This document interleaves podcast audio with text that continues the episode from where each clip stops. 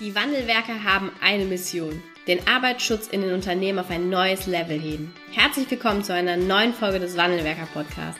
Den ersten deutschen Arbeitsschutz-Podcast für ganzheitliche und innovative Ideen für den Arbeitsschutz. Heutzutage können Informationen schnell gegoogelt werden. Experten, die mit neuen Strategien und Methoden Arbeitsunfälle nachhaltig reduzieren, sind gefragter denn je. Die Wandelwerker zeigen Geschäftsführern, Sicherheitsingenieuren und Fachkräften für Arbeitssicherheit Schritt für Schritt, wie genau das funktioniert und wie damit den stagnierenden Unfallzahlen ein Ende gesetzt wird. Es gibt keinen Grund, länger zu warten. Jetzt ist der Zeitpunkt, um Arbeitsunfälle zu reduzieren. Hallo und herzlich willkommen zu einer neuen Podcast-Folge im Wandelwerker Podcast. Ich begrüße ganz herzlich Birgit Stöffler im Podcast-Interview. Hallo Birgit. Hallo Anna. Du bist heute ähm, mal wieder, kann man mittlerweile schon sagen, unser Gast und berichtest äh, ja aus den Neuigkeiten, Neuerungen und Änderungen ähm, aus dem AGS. Und ich bin ganz gespannt, was du mitgebracht hast. Bevor wir oder nachdem wir dort nämlich einsteigen, schauen wir dann nochmal zu einem ganz allgemeinen Thema, äh, was Gefahrstoffe auch mit sich bringen oder was für Gefahrstoffe umzusetzen ist. Und zwar werden wir mal einsteigen auf das Thema äh, Stopp Maßnahmenhierarchie. Und auch da freue ich mich, weil es natürlich nicht nur für Gefahrstoffe gilt, sondern auch für alle anderen Gefährdungsfaktoren. Ähm, für diejenigen, die dich jetzt noch nicht kennen, vielleicht kannst du mal zwei, drei Sätze noch zu dir sagen. Das haben wir beim letzten Mal nicht gemacht und ich denke, jetzt in jeder zweiten Folge können wir das vielleicht mal ganz kurz machen. Wer bist du? Was machst du? Ähm, und warum äh, ja, bist du auch im AGS? Ja, sehr gerne, Anna. Also von der Ausbildung her bin ich äh, Chemikerin, habe an der TU Darmstadt ähm, Chemie studiert ähm, technische Chemie als Schwerpunktfach, deswegen den, den Dr. Inch. Habe dann bei Merck angefangen in einem Projekt und nach zwei Jahren bin ich dann in der Abteilung Arbeitssicherheit gewechselt, habe bei der BG Chemie damals diese Ausbildung als Sicherheitsfachkraft äh, gemacht, bin dann in das Thema Arbeitsplatzmessung Gefahrstoffe reingerutscht sozusagen als Nachfolger für jemand, der ausgeschieden ist bei Merck und habe mich dann irgendwie auf diesem Thema, sage ich mal, festgesessen. Äh, was Gefahrstoffe angeht und so weiter. Habe da viele Vorträge auch extern gehalten, habe mir da meine Netzwerke aufgebaut, auch zum Ministerium, ähm, Münchner Gefahrstofftage, regelmäßig Vorträge gehalten. So kam dann die Anfrage auch vom Bundesministerium, nachdem ich also erstmal den AGS rund gemacht hatte in einem Vortrag, was alles in den TRGSen draußen nicht verstanden wird. Und ich mir ja gedacht habe, naja, kommst ja eh nie in den AGS, kannst du mal schön äh, vom Leder lassen. So, Gegenteil war der Fall zwei Leute haben mich angefragt, ob ich nicht in den AGS möchte und da äh, meine, meine Kenntnisse einzubringen, was die Verbesserung oder die Lesbarkeit und Verständlichkeit von TRGSen angeht. Und so kam ich dann eben als Sachverständige in den AGS, wahrscheinlich auch, weil ich bis dahin schon einige Fachbücher im Ecomed Verlag äh, geschrieben habe, einige Artikel für den Sicherheitsingenieur, also mit Weigert Naumann machen wir auch sehr viel auf LinkedIn und ähm, veröffentlichen, veröffentliche da regelmäßig diverse Artikel auch zum Thema Neues aus dem AGS. Und das ist ja dann immer die Vorlage für unsere Podcast-Folge. So, das waren jetzt mehr als zwei, drei Sätze. Ja, für diejenigen, die nämlich nicht gerne lesen oder gar nicht ähm, so viel im Sicherheitsingenieur Blättern lesen, gibt es dann jetzt hier die Audiofolge immer. Genau, genau. Finde ich eine gute Ergänzung, gerade in den heutigen Zeiten. Ich auch. Äh, die letzte Sitzung war, wenn ich das jetzt richtig verstanden habe, Anfang Mai. Ähm, was gab es dann an Neuerungen, was gab es da an Änderungen? Ja, also Dauerbrenner sind natürlich immer neue Grenzwerte, die vom Unterausschuss 3 kommen, entsprechend vorgeschlagen werden. Also das sind die gesundheitsbasierten Arbeitsplatzgrenzwerte in der THGS 900 und es sind die risikobasierten Grenzwerte, also die Akzeptanz- und Toleranzkonzentrationen für krebserzeugende Stoffe, die sogenannte TRGS 910. Und da kann ich vielleicht auch gleich schon auf eine Neuerung ähm, schon mal hinweisen, die in den nächsten Monaten kommen wird. Die TRGS 910 befindet sich aktuell in der Überarbeitung, bezieht sich ja auf Grenzwerte für krebserzeugende Stoffe. Und da wird es insofern auch eine Änderung geben, dass die krebserzeugenden Stoffe, die vorher in der TRGS 900 hinterlegt waren, also die gesundheitsbasiert waren, ich nehme jetzt mal als Beispiel Formaldehyd, diese ganzen gesundheitsbasierten Grenzwerte für krebserzeugende Stoffe aus der TRGS 900, also Beispiel Formaldehyd, die wird man alle zukünftig in der TRGS 910 finden, weil man gesagt hatte, man möchte in der TRGS 910 alle Grenzwerte für krebserzeugende Stoffe aufgelistet haben in einer Tabelle Also alle gesundheitsbasierten, alle risikobasierten, weil das dann einfach übersichtlicher ist. Und die TRGS 910 bezieht sich von den Schutzmaßnahmen her ja auch auf alle krebserzeugende Stoffe. Und damit man das alles in einer TRGS findet, hat man sich jetzt zu diesem Schritt ähm, entschlossen, die gesundheitsbasierten Grenzwerte aus der TRGS 900 in die 910 rüberzuholen. Hm. Ich weiß gar nicht, ob wir mal ähm, dieses Thema in einem Podcast-Interview mal kurz angesprochen haben. Ähm, vielleicht kannst du zwei, drei Sätze dazu sagen.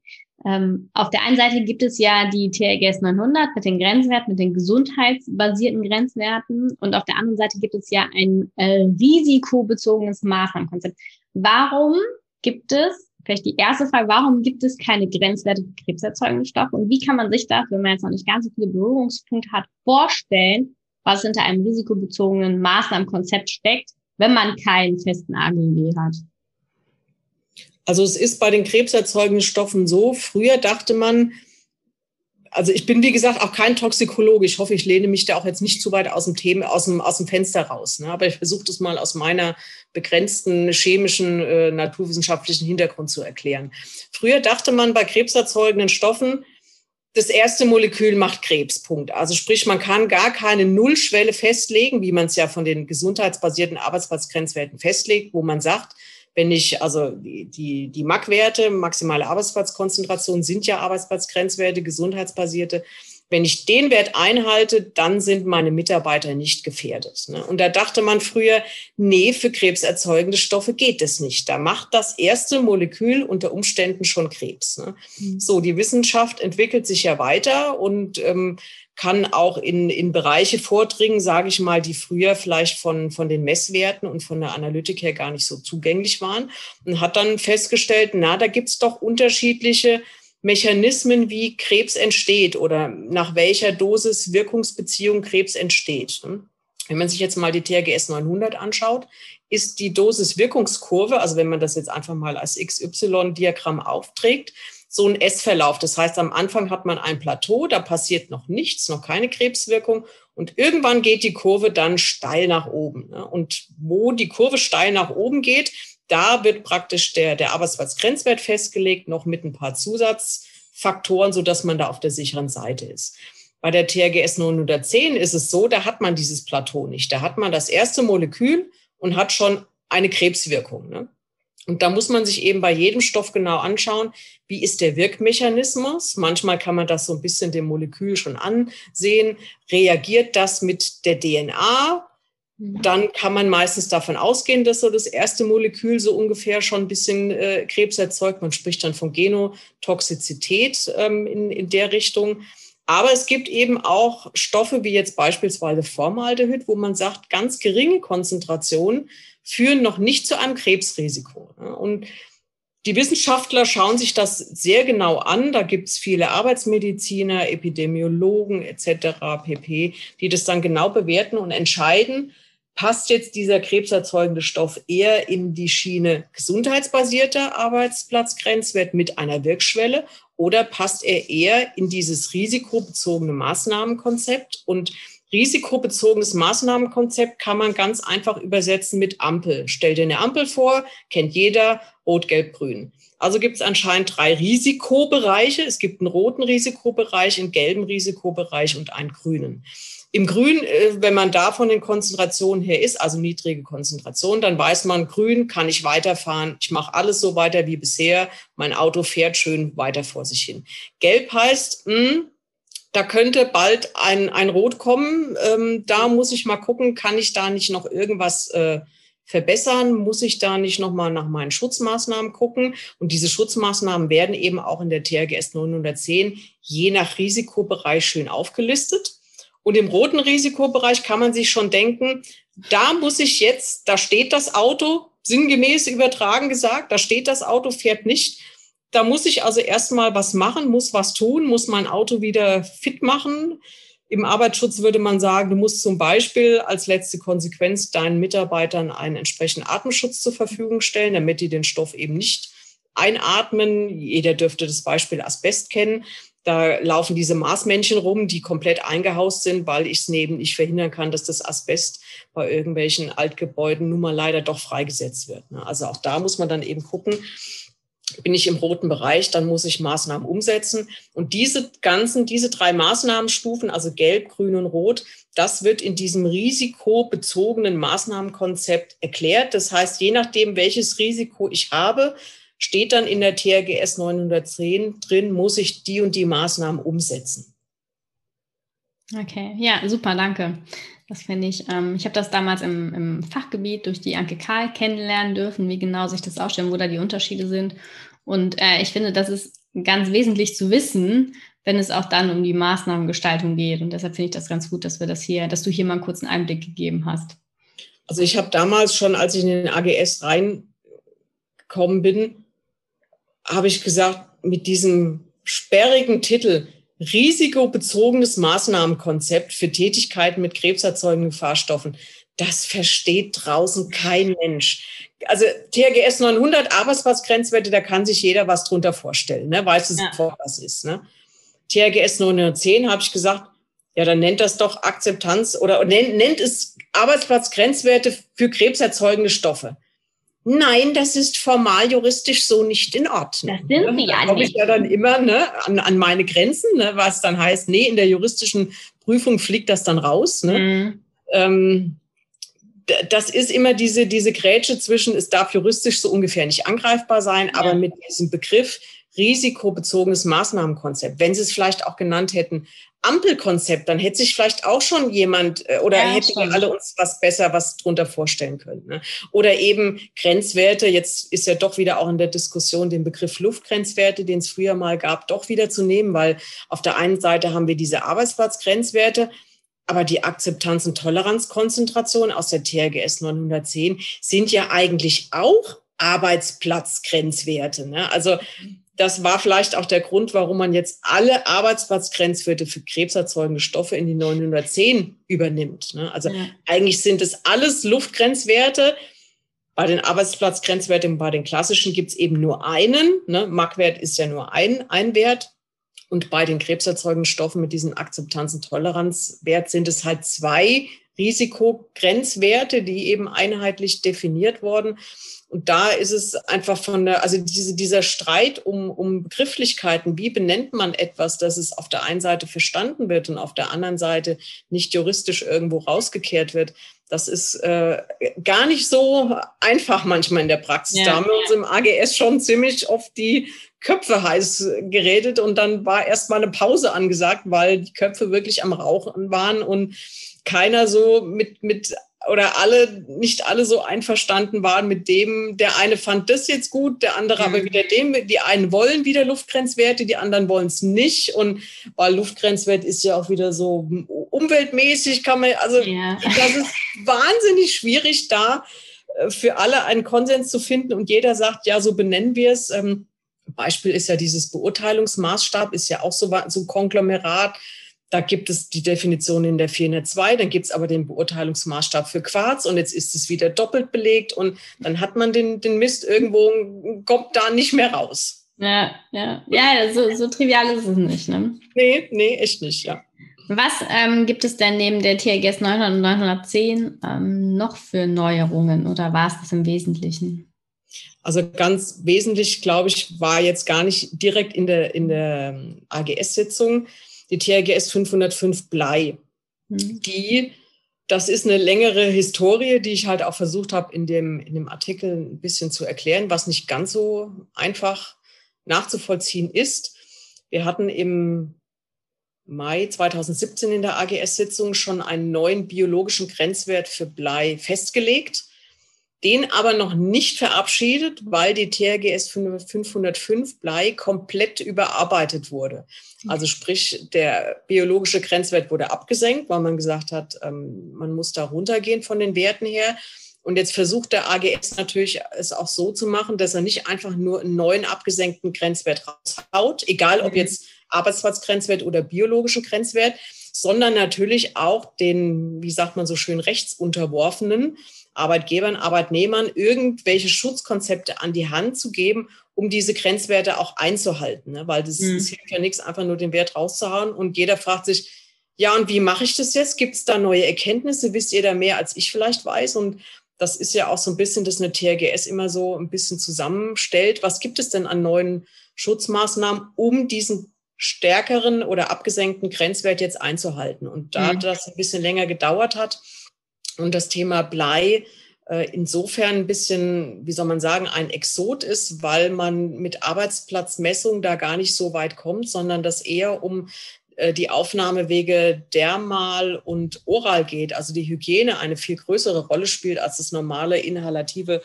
ähm, Staubthema und, und Arbeitsplatzmessung ähm, war das, glaube ich, gar nicht so einfach. Und da die Industrien, die mit Blei umgehen, auch so ein bisschen speziell äh, sind, was Maßnahmen angeht, ja. hat das eben eine Weile gedauert. Ähm, ich war ja selber mal im Arbeitskreis TRGS 500 drin. Das, das dauert locker mal zwei, drei Jahre, bis so eine TRGS dann halt auch fertig ist. Ne? Mhm. Und das hatte jetzt sich ein bisschen hingezogen. Ähm, in der TRGS 903 war schon ein Hinweis drauf gewesen, dass eine Absenkung des BGWs kommen wird. Und jetzt im schriftlichen Abstimmungsverfahren haben wir nach der AGS-Sitzung, weil wir in der AGS-Sitzung nicht durchgekommen sind mit allen Punkten, wurde das im, im Nachhinein im schriftlichen Abstimmungsverfahren dann soweit noch glattgezogen, damit man jetzt endlich mal die TRGS Blei herausbringen konnte mit den neuen Maßnahmen, so damit die Rechtsunterworfenen eben auch die Chance haben, diesen abgesenkten BGB einzuhalten. Okay, ja, dann wissen wir da auch noch Bescheid. Vielen Dank. Wir äh, wollen äh, im zweiten Teil des Podcast-Interviews einmal einsteigen auf das Thema Stopp-Maßnahmen-Hierarchie oder Stopp-Rangfolge, wie sie den meisten bekannt ist. Vielleicht kannst du einfach ausführen, was bedeutet das für das Thema Gefahrstoffe und auch, wie hat sich das in den, in, ja, in den letzten Jahren verändert, auch in der, ja, in der Bevorzugung der Maßnahmen. Sehr gerne. Also STOP-Rangfolge, denke ich, wird jeder Arbeitsschützer kennen. S steht für Substitution, Technisch steht für Techni äh, T steht für technische Schutzmaßnahmen, ja. Ähm, o steht für organisatorische und P für ähm, persönliche, personenbezogene, PSA, alles, was in, in dieser Reihe so kommt. Ne? Und man kann schon sehen an der Rangfolge, S kommt vor T, kommt vor O, kommt vor P. Ne? Also ich sollte am ersten Mal mit der Substitution anfangen. Eigentlich auch trivial, ne? Eigentlich trivial, aber wenn man wirklich dann mal ein bisschen in die Tiefe oder in die Praxis einsteigt, ähm, wird es äh, relativ schnell nicht mehr so trivial. Als ich das Thema ähm, Substitution mal vor, vor zig Jahren beleuchtet habe oder wenn man damit anfängt, heißt es immer, ja, das geht nicht, wir können das nicht substituieren, das, das funktioniert nicht. Äh, ihr fordert hier von uns Substitutionspflicht und ich so, nee, lest mal genau, was in der Gefahrstoffverordnung steht. Da mhm. steht nur, man muss prüfen, ob eine Substitution möglich ist. Ne, wir hatten ja jetzt gerade beim ähm, beim Sicherheitsingenieur auch diese zwei Webinare angebietet, war, äh, angeboten zum Thema TRGS 600, mhm. weil da manchmal es wirklich hilfreich ist, sich eine TRGS 600 mal ganz genau von, von den Wörtern her durchzulesen, weil es wird ja um jedes Wort gekämpft in so einer TRGS, auch wenn man das im Nachhinein dann nicht mehr sieht. Ne? Und da, wenn da genau drin steht, Substitutionsmöglichkeiten sind im Rahmen der Gefährdungsbeurteilung zu betrachten, dann heißt das ja, dass auch das Ergebnis sein kann, nein, ich kann sich nicht substituieren, ne? weil ich nehme jetzt mal Beispiel Merk, Perlglanzpigmente, äh, wenn wir dann sagen, ja, jetzt schimmert das Pigment aber nicht mehr so, mhm. dann wird der Autohersteller sagen, dann kaufen wir das aber nicht mehr, weil wir wollen ja, dass das so schön funkelt und, und glimmert und perlt und was auch immer. Ne? Also man hat auch bei der Substitution wenn man sagt, äh, später wird das Produkt dann dadurch nicht mehr verkaufsfähig oder wird nicht mehr genommen oder ist einfach auch technisch nicht mehr geeignet, weil der Lack, was weiß ich, nicht richtig durchtrocknet oder es 15 Tage dauert, bis der Lack getrocknet ist, das ist wirtschaftlich nicht vertretbar oder umsetzbar. Ne? Da hat man sehr viele Freiheiten und wenn man das begründen kann, ähm, darf man durchaus vom, vom Arbeitsschutz her, REACH wäre jetzt eine andere Baustelle, aber vom Arbeitsschutz her ist man da relativ frei, was, was die Verwendung dieser Stoffe angeht. Und wenn man eben sagt, okay, es geht hier nicht, Substitution geht nicht, dann gehe ich eben weiter in der Reihenfolge und fange mit den technischen Maßnahmen an. Im Labor optimalerweise natürlich sowas wie ein Laborabzug. Ähm, in der Produktion kennt man diese großen Freiarbeitsplätze, Laminarflows, was es da nicht alles gibt, bis eben runter zu Quellenabsaugung. Im Labor kennt man noch den achtfachen Luftwechsel. Und auch da ist es zum Beispiel so, da wird immer gesagt, ja, ich habe doch hier den achtfachen Luftwechsel im Labor, das reicht doch. Und ich so, ja, das reicht vielleicht so mit den normalen Chemikalien am Laborarbeitsplatz umzugehen. Aber wenn ich jetzt irgendwas habe, was, was besonders staubt, wäre vielleicht so eine Sicherheitswägekabine nicht schlecht. Ne? Und für Dämpfe wäre vielleicht ein Laborabzug nicht schlecht, wenn das besonders abdampft. Also sprich, man ist manchmal schon verpflichtet, so eine Kombination aus mehreren Schutzmaßnahmen zu machen, dass man sagt, okay, wir arbeiten hier in so einem großen begehbaren Abzug oder ein, ein Freiarbeitsplatz wird es oft auch genannt. Und um das Fass, wo wir zum Beispiel irgendwas abfüllen, machen wir noch explizit eine Ringabsaugung drum, dass da, wo wirklich viel Staub entsteht, nochmal gezielt abgesaugt wird. Und diese Kombination an Schutzmaßnahmen, die stellt sich in der Praxis immer als sehr wirksam heraus. Ne? Also T heißt jetzt nicht, ich setze eine technische Schutzmaßnahme um und dann bin ich recht sicher. Ne? Schade, so als denkt der eine oder andere. Wäre schön, ne? Ähm, von daher immer die, die SIFA fragen, die hat da äh, die, die Kompetenz. Ne? Ja. Ähm, dann ist es zum Beispiel auch so, dass viele dann sagen, ja, okay, dann habe ich ja technisch jetzt alles umgesetzt, beispielsweise Labor und organisatorisch, meine Mitarbeiter sind unterwiesen, äh, die, die wissen auch, wie man den Abzug einzusetzen hat. Dann brauche ich ja kein P mehr. Also ich brauche keine im Labor keinen Kittel. Ist, Kittel ist sowieso Arbeitskleidung, keine Schutzkleidung. Aber ich brauche keine Brille mehr, ich brauche keine geschlossenen Schuhe, nichts mehr. Ich glaube, wir wissen alle oder wir haben alle schon Wissenschaftler gesehen im Labor, ohne Kittel geht es, glaube ich, nicht. Also sollte es nicht gehen, es sei denn, äh, man hat halt den renitenten Laborleiter, der halt meint, er braucht keinen Kittel, wenn er durch sein Labor marschiert. Mhm. Auch die gibt es ja immer noch, diese Spezies. Ne? Aber ich sage mal, der normale, ähm, gut im Arbeitsschutz versierte Laborleiter und Mitarbeiter weiß, äh, es gibt, glaube ich, wenige Labore, wo ich nicht, wo ich ohne Schutzbrille, ohne Kittel ohne geschlossene Schuhe meistens oder eventuell auch ableitfähige Schuhe, wenn ich mit Lösemitteln arbeite, arbeite. Also sprich, dieses STOP ist nicht, ich habe 100 Prozent von dem einen und 0 Prozent von dem anderen, sondern das ist eine Kombination meistens aller vier Buchstaben irgendwo. Eine Substitution, wo es geht, Technisch habe ich beispielsweise im Labor immer meine Abzüge, meine Wägekabinen etc. pp. Organisatorisch alles, meine Mitarbeiter zu unterweisen, wie die Betriebsanweisungen etc. Alles, was eben organisatorisch so zu machen ist, Arbeitszeitverkürzung, wo es geht, möglichst wenige Leute in gefahrstoffbelastete Bereiche reinzulassen. Und eben Rest PSA wird es immer geben. Mhm. Kommt natürlich auch nochmal dazu durch die ständigen Grenzwertabsenkungen TRGS 900 und 910. Stimmt, ja.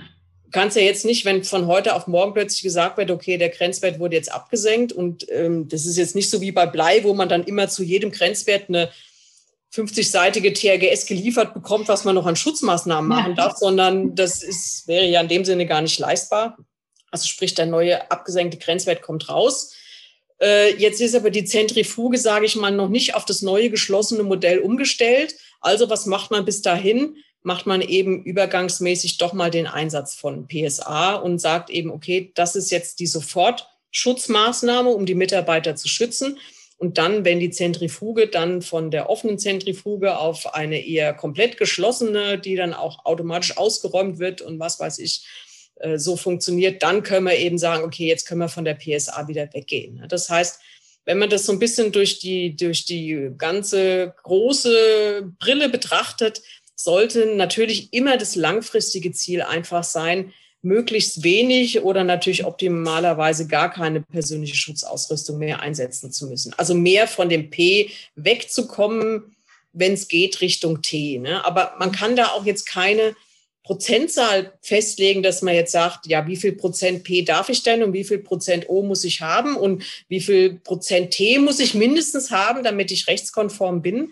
Ja. Sowas gibt es Gott sei Dank nicht. Ich meine, es hat ja auch manchmal Vorteile, wenn alles nicht so im Detail festgelegt wird. Und da kommen natürlich dann wieder die Sicherheitsfachkräfte ins Spiel und auch die Mitarbeiter, die sich natürlich hervorragend mit den jeweiligen Prozessen auskennen. Die wissen genau, wo irgendwas rausstaubt und wo irgendwas kritisch ist die sollte man da immer mit einbeziehen, dass man sagt, so, was können wir dann hier vielleicht zum Thema Tee, mhm. können wir da noch irgendwas aufbohren? Ist da irgendwo noch etwas, wo wir euch das erleichtern können, dass ihr eben nicht mit Artenschutz da irgendwo rein müsst, sondern können wir die Probenahme vielleicht doch mal etwas geschlossener äh, ja. handhaben und sind im Endeffekt vielleicht sogar günstiger, wenn wir einmal Geld in die Hand nehmen, die Probenahme geschlossen zu machen, als dass wir ständig jedem Mitarbeiter äh, eine eigene mhm. PSA zur Verfügung stellen müssen, unterweisen müssen, mit Praxisübung unterweisen müssen, Kategorie 3. Ne? Mhm. Da muss man sich immer überlegen, dass vielleicht so eine Einmalinvestition in diese sogenannten kollektiven Schutzmaßnahmen, also in der Gefahrstoffverordnung spricht man von kollektiven und individuellen Schutzmaßnahmen. Kollektiv eben für das Kollektiv, also für alle Mitarbeiter mhm. technisch, ne, mache ich einmal, die Absaugung schützt alle Mitarbeiter, während halt individuelle Schutzmaßnahmen, also das P, ich muss für jeden Mitarbeiter Handschuh bereitstellen, ich muss für jeden Mitarbeiter Artenschutz bereitstellen, mit Unterweisung, mit praktisch Unterweisen etc. pp. Da kann man sich jetzt selber schon mal überlegen, was ist vielleicht auf Dauer ähm, die günstigere mhm. Variante. Das stimmt, das stimmt. Ja, wichtiges Thema und gilt auch nicht nur für das Thema Gefahrstoffe, sondern natürlich auch für alle anderen Gefährdungsfaktoren. Wobei das bei den Gefahrstoffen schon echt spannend ist, weil sich dann natürlich auch öfter mal was an den Grenzwerten ähm, tut ja. wenn wir Richtung äh, Gefährdungsfaktor Lärm gucken oder Lastenhandhabung, da ist jetzt über viele, viele Jahre eher nichts passiert, während dann so ein, so ein AGS, ne, jedes Mal, wenn du hier bist, berichtest du von Veränderungen. Äh, das lohnt sich. Ja. Und äh, umso wichtiger, dass man da auch ähm, sich ja diesen, diesen, von diesem ganzen Blumenstrauß an Maßnahmen, Möglichkeiten oder auch Kombination von Möglichkeiten, den wir haben, dass wir uns auch da bedienen. Ja, und das ist wirklich der, der Vorteil, im Gegensatz zu REACH, wo man ganz klare ähm, mhm. Zulassung und, und, Beschränkungen hat, ist man da im, im Arbeitsschutz eigentlich mit sehr viel mehr Freiheiten gesegnet, muss ich sagen.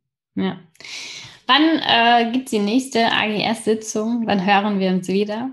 Ähm, Im November ist die nächste. Ähm, ja, auch noch ein bisschen wie soll man sagen, Corona eingeschränkt, weil jetzt verfügt wurde, dass die Stellvertreter online teilnehmen und die Abstimmungsberechtigten vor Ort sind, weil wahrscheinlich halt keine keine, äh, kein Sitzungssaal in Größe einer Turnhalle äh, zu mieten ist in Berlin irgendwo. Ich weiß es nicht. Ne? Also äh, das muss man dann sehen, was hoffentlich die nächsten mhm. äh, Jahre hergeben, dass doch alle mal wieder zusammenkommen, weil natürlich dieses äh, Bänke untereinander sprechen. Ne? Also in der Pause steht man halt am, am Kaffeetisch gemeinsam. Mhm. Ähm, also nicht nur in, mit, mit der eigenen Bank, also Bank nochmal zur Erklärung, Arbeitgeberbank, Arbeitnehmerbank, DGUV-Vertreter, also Berufsgenossenschaften, ähm, Sachverständige und die Länderbehörden, also Regierungspräsidien mhm. und so weiter. Ne? Ja, ja. Da findet ja ein Austausch untereinander statt. Ne? Also da ja. quatscht man mal hierüber und quatscht man mal darüber. Oder man sagt hier, ich will nachher mal äh, das Thema noch thematisieren. Wie ist denn eure Meinung dazu? Schmettert ihr das ab und so weiter? Und, und da unterhält man sich viel. Und das geht natürlich, wenn jeder da online mit seinem Rechner zu Hause sitzt. Ähm, geht das einfach nicht. Da geht leider viel verloren. Ne? Ich meine, ja. wenn man jetzt alles schon mal kennt, äh, geht das äh, vielleicht auch bis zu einem gewissen Grad. Schwierig ist es natürlich für neue Leute, die, die alle anderen noch gar nicht gesehen haben und mhm. man so überhaupt noch kein Gefühl hat, wie, wie ticken die anderen denn so, ja. wie, wie benehmen die sich so. Ne?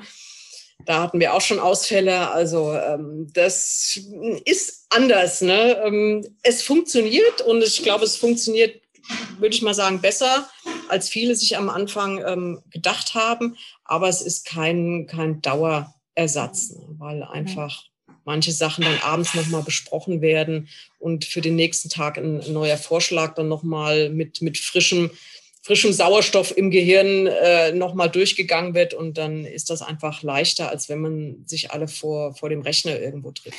Naja, irgendwann ne, wird es ja auch wieder ein, ähm, ja, ein, Nach-Corona geben. Also ich glaube, im, äh, die nächste Sitzung im Mai, da ist ja, glaube ich, irgendeine Jubiläumsveranstaltung, ich glaube 50 Jahre AGS. Also da könnte ich mir vorstellen, werden sie hoffentlich das irgendwie, entweder hat sich das mit Corona hoffentlich bis dahin vielleicht so weit entspannt, was auch Impfungen und sonstiges angeht, Oder man muss irgendwie gucken, äh, sind die, sind die Örtlichkeiten so, dass man nicht total gequetscht aufeinander stehen muss, weil 50 mhm. Jahre AGS, da soll es wohl auch eine entsprechende Feier vom BMAS geben, ähm, wo dann bestimmt eher mit Präsenz ähm, mhm. zu rechnen ist. Ne? Ich meine, auf der anderen Seite muss ich ganz ehrlich sagen, ich hatte jetzt so ein paar Veranstaltungen, GDA, ähm, gemeinsame deutsche Arbeitsschutzstrategie und sowas. Da klingst du dich halt mal schön vom Rechner aus ein, weil das hätte ich zeitlich und auch kosten, reisekostenmäßig äh, nicht hinbekommen, dass ich sage, ich will mal da hinfahren. Und so klingst du dich halt einfach mal ein, zwei Stunden ein, kriegst ein paar Vorträge und Diskussionen mit.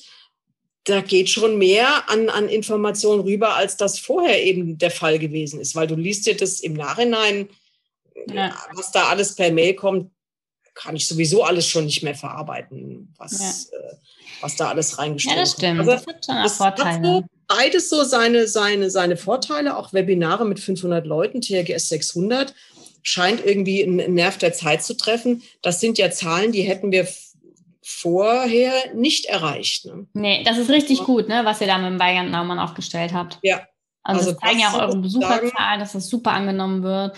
Weil mhm. auch die meisten, also so stelle ich mir das jedenfalls vor, das sind ja viele Fachkräfte für Arbeitssicherheit, die jetzt keine Spezialisten auf das Thema Gefahrstoffe sind. Ja. Und die dann einfach mal auf ein Tages- oder Zweitagesseminar nur zu diesem Thema fahren, genau. ist ja noch mal fraglicher, als das vielleicht in deinem Fall jetzt so wäre. Und dass die sich dann mal eben in so ein Webinar einklicken können und eine fachspezifische Frage stellen können oder nochmal mhm. einen Überblick kriegen, ist natürlich Gold wert. Ja. Ich meine, mir geht es ja genauso, wenn ich jetzt äh, früher Kongresse, die, was weiß ich, ich sage jetzt einfach mal, in Dresden waren. Darmstadt, Dresden, fährst du mal locker sieben Stunden. Unter sieben Stunden bist du nie in Dresden. Ne? So, da kannst du schon mal einen Tag Arbeitszeit rechnen, hinzufahren ne? Mhm. und einen wieder zurück. Ne? Und wenn ich mir da meistens so Sachen angeschaut habe, Kongresse, die über drei Tage gingen, von den, ich sage jetzt mal, 25 Vorträgen, haben mich drei vielleicht richtig interessiert und, und fünf noch so am Rande und der Rest sage ich, kriege ich eh nicht mehr in mein ja, Hirn. Mein Hirn läuft eh schon über. Ne? Da fahre ich aber nicht für drei Vorträge rüber, sondern da kann man sich jetzt eben mit Online und Zugang ähm, überlegen, ne, lohnt es sich, wenn ich mir mal die drei Dinge reinschaue. Ne? Oder ja. bei einem Webinar, was eben nur über zwei Stunden geht, was ein begrenztes Thema hat, da kann ich genau entscheiden, das Thema interessiert mich, ja, dann buche ich mich da mal ein für die zwei Stunden oder nee, das, damit habe ich nichts zu tun, brauche ich nicht. Ne? Ja. Also einfach, das ist gezielter in verdaulichen Häppchen, sagt man ja so schön. Ja, wir wünschen uns, dass davon auf jeden Fall was bleibt. Ne? Ja. Liebe Birgit, ganz lieben Dank, dass du heute wieder unser, ganz, unser Gast warst und Neues aus dem Thema, äh, aus dem Ausschuss, aus dem AGS mitgebracht hast. ähm, ich wünsche dir jetzt noch ein schönes Wochenende und ich freue mich, wenn du äh, bald wieder unser Gast bist und alles Neue mitbringst. Danke dir. Sehr gerne, Anna. Bis bald. Tschüss. Tschüss. Vielen Dank, dass du heute wieder dabei warst. Wenn dir gefallen hat, was du heute gehört hast, dann war das nur die Kostprobe. Willst du wissen, ob du für eine Zusammenarbeit geeignet bist? Dann gehe jetzt auf www.wandelwerker.com-termin und buche dir einen Termin. In diesem 45-minütigen Beratungsgespräch wird eine Strategie für dich erstellt. Du erfährst, in welchen Schritten du an der Einstellung der Menschen im Unternehmen arbeitest, sichere Gewohnheiten schaffst und somit die Arbeitsunfälle nachhaltig reduzierst. Vergiss eine Sache bitte nicht. Wenn seit Jahren die Unfallzahlen bei dir stagnieren, dann verbessert sich der Zustand nicht von alleine. Du brauchst einen Berater, der dir zeigt, welche Schritte du befolgen sollst und welche lieber nicht. Wir haben Geschäftsführern, Sicherheitsingenieuren und Fachkräfte für Arbeitssicherheit in Deutschland, Österreich und der Schweiz dabei geholfen, die Sicherheitskultur in deren Unternehmen und bei deren Kunden zu verbessern. Als Kooperationspartner des Verbandes für Sicherheit, Gesundheit und Umweltschutz bei der Arbeit liegt es uns am Herzen, dir das notwendige Handwerkszeug auf dem Weg zur Vision Zero zu zeigen und bei der Umsetzung zu unterstützen. Wenn du wissen willst, ob du für eine Zusammenarbeit geeignet bist, dann sichere dir jetzt unter www.wandelwerker.com-termin deinen persönlichen Termin.